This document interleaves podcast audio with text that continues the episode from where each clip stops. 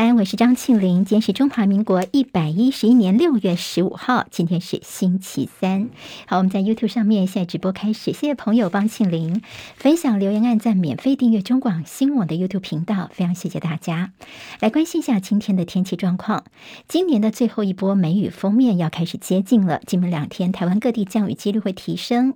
今天来说，西半部整天不定时会有阵雨或雷雨，明天封面会更加的靠近，各地的降雨几率会再提高，至于礼拜五到下周一呢，封面远离之后，各地天气就会回稳。所以有气象专家说呢，今天开始这波梅雨封面就是今年梅雨季的最后一招了。那么即将接下来会转入比较夏季型的天气形态了。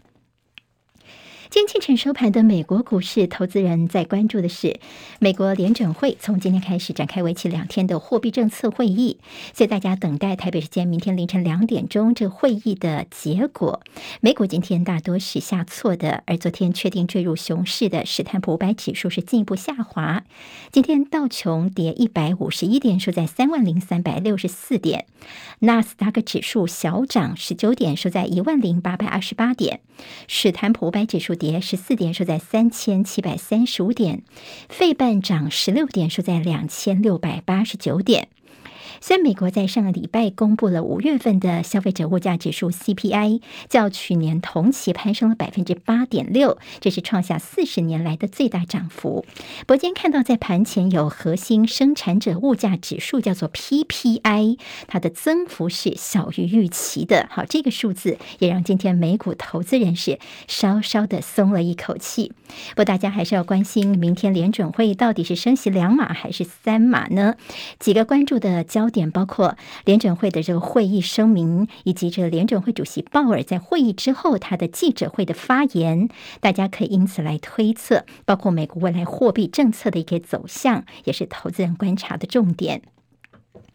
在演艺圈，国际上最重要的消息是，现在算是在全盛时期的南韩的天团防弹少年团。BTS，他们才刚刚庆祝出道九周年，不料就在 BTS 迈入十年的第一天，他们带给粉丝震撼的消息。BTS 昨天晚上在他们 YouTube 频道上面有一个公开的影片，是他们聚餐的影片。他们无预警宣布，BTS 团体部分将中断活动。休团之后呢，接下来各成员就会开始他们的单飞计划了。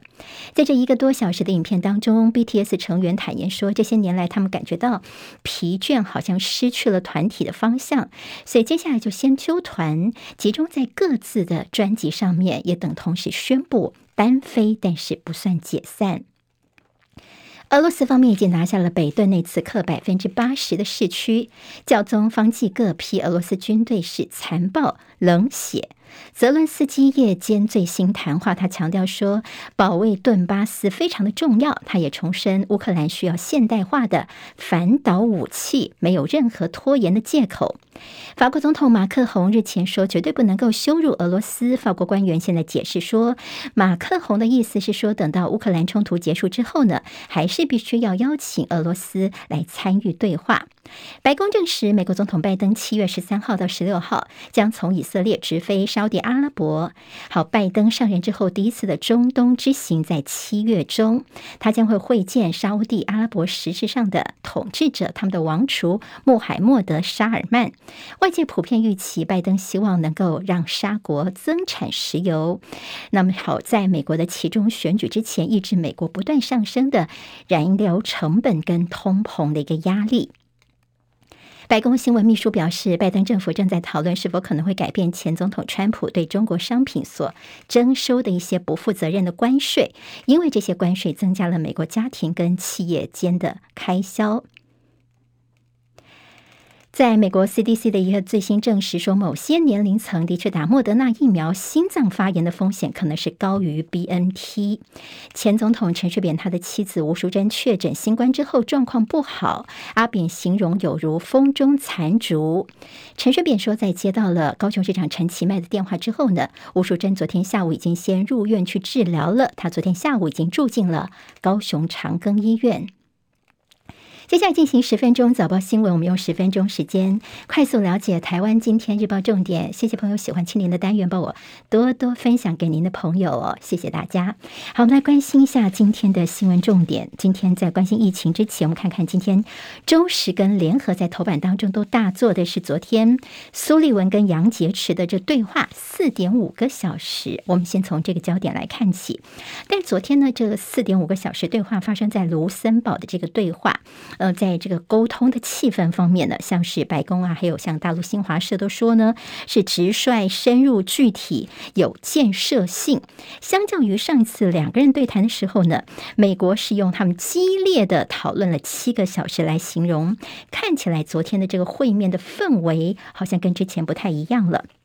好，他们在卢森堡的这个对面对话呢，是两人今年以来的第三度，也是拜登政府上台之后的第四度的对谈。所以，我们今天在中时跟联合头版当中的这张照片呢，就会看到说，在昨天呢，这大陆方面的杨洁篪，那么美国方面是国安顾问苏立文，那么他们两个人等于是习近平跟拜登他们非常在外交上面的重要的核心幕僚，所以他们两个人对话呢也非常具有意义。中时现在头版标题就。说杨洁篪是这么说的：说台湾问题如果处理不好，将产生颠覆性的影响。苏立文则是重申坚持一中政策，要确保台海的和平稳定。好，那么他们也各自表达立场。其实，在昨天的会议当中，不是只有讨论台海而已，还有包括美中最近的关系，以及像是乌克兰啦、北韩的问题，也都全部有讨论。好，现在他们现在坐下来谈了，是不是代表说这个双方已经决定把他们的一些焦点回防到内政去呢？今天在《中国时报》有这样的一个讨论呢。那么我们的外交部昨天则是告诉大家说：“啊，不用太担心啦，因为美方第一时间呢有向我们简报昨天呢这杨洁篪跟苏立文他们会谈的情况，但是呢我们不方便对外来说明细节。”好，那么所谓的回防到内政，现在的一个观察点呢？就是在两个人的身份呢，对于拜习两个人都是非常的重要的。那么少了一些狠话，好像多了一些共识。所以现在大家说，第一个，包括拜登接下来要面临到的是通膨危机，还有他的其中选举这样的一个压力。习近平则是要力求社会稳定，还有要筹办中共的二十大。也就是接下来他们已经把重点慢慢的回防到内政了。而且现在他说，呃，可能这个拜习两个人的通话似乎已经不远，甚至有没有可能一些实质的面对面的碰面，似乎也是大家观察的。好，那么所谓的这面对面的峰会有可能的时间点，有一个可能是在 G 团体就十一月份的时候，在亚太地区的印尼举行。所以到时候拜习两个人会不会借由出席 G 团体峰会的机会，来首次的面对面的一个峰会呢？当然，这是大家所高度关注的。好，那么今天在这个中时联合，其实特别关注的是昨天的这样的一个对话，代表美中又开始密集的一些对话，要管控风险，甚至间中时帮大家在内页整理了表格，看看在美中最近一个月来的整个互动，就是说话的一些表现啊。好，当然这中间是不是有些风向的调整呢？今天《自由时报》呢比较大做的是，外交部说呢，台海是国际水域，支持美国自由航行。好，在最近这个大陆的一些动作方面，特别说呢，他们享有台海的主权这个论调。昨天我们外交部也郑重的否认跟驳斥了，而陆委会则是批评北京在破坏现状，等于说你是扭曲国际法的一个规则。那么现在《自由》比较到大家关注的是习近平在最近一个动作。说习近平呢，他最近发布了非战争军事行动纲要。所谓的非战争到底相关的细节是什么呢？但大家还记得吗？在之前的俄罗斯在入侵乌克兰的时候，理由叫做特别军事行动，而不是战争的名义。所以现在所谓的非战争军事行动纲要，会不会是一个另外的一个可能对台湾有行动的前奏呢？这也是我们后续要观察的。立法院长游喜坤前一阵子呢，他的这个谈话引起了媒体的一个大幅报道跟讨论呢，因为他在一个视讯演讲的时候提到我们的云峰飞弹，他说：“哎，这个云峰飞弹是可以达到北京去的，还说我们云峰飞弹已经量产了，台湾具有攻击北京的能力，说北京在侵台之前一定要三思而行啊。”昨天游喜坤他改口了，他澄清说：“所谓的云峰飞弹的量产啊，我是看媒体报道的啦，我是讲的比较简化一点啦。那主要的诉求就是说啊，我们要和平啊，和平才能够带来幸福。今天在联合报就说，我们的游锡堃立法院长这轻率的发言，云峰变成剑锋哦，也就是说呢，其实现在你要多一点警觉，否则飞弹还没有发射，你自己就先被流弹扫到自己，好，这发言要更加的谨慎一些才可以了。回来看，在国内的疫情部分，今天联合报头版头条标题叫做“疫情两年半破三百万例”。昨天我们新增本土六万六千一百一十九例，其中有一百二十三例死亡的这个昨天新增。疫情到现在两年半以来，国内的确诊案例已经破三百万人了。昨天比较引起大家关注的是，我们在指挥中心的三员，包括了有呃薛瑞元、王必胜跟庄仁祥。发言人全部都是确诊的，好，那说这个防疫指挥中心好像有点快要被灭团了吗？陈时中之前已经确诊，现在又多了三个人都已经确诊了。那么其实说卫福部呢，他们的疫情本身就是闷烧锅，里面的公务员的确诊大概有百分之十到百分之十五左右。好，其实昨天不是只有这个指挥中心三个人确诊，我们的陆委会主委邱太三、桃园市长郑文灿也传出了确诊的消息。继昨天新增的这病例六万多例当中，台中一万多例还是最多的，高雄也不少，排名第二。自由时报告诉大家说，接下来南部呢，在未来一个礼拜疫情就会下降了。好，今天开始有一个重要的就是三加四入境，三加四从今天开始上路。入境的三加四，包括说呢，已经可以有亲友自己开车去接送，那么到时候把你放到防疫旅馆去，或者是一人一屋的这样的一个住所里面去进行三加四。防疫旅馆现在非常的头疼哦，因为他们觉得说指挥中心没有给相关指引，叫他们现在该怎么办呢？比如说这个到底这个三加四后面的四天他们是可以出去的，等于快筛阴之后可以出去，但是要不要设门禁时间呢？而且同一层当中，呃，这个人呢是哪一天可以出去，那个人哪一天可以出去，其实不飒飒哦。所以现在指挥中心的这个指引其实给的模模糊糊的，所以防疫旅馆他们就说有的是干脆放羊吃草，好了，你要进进。出出我也管不了你，有的呢，则是在入住时候就直接跟你说呢，进来之后呢，就是给乖乖的这三加四都不能够跑出去哦，那么不给外出也是希望能够便于管理。但是现在的这个答案的确让地方非常的头疼。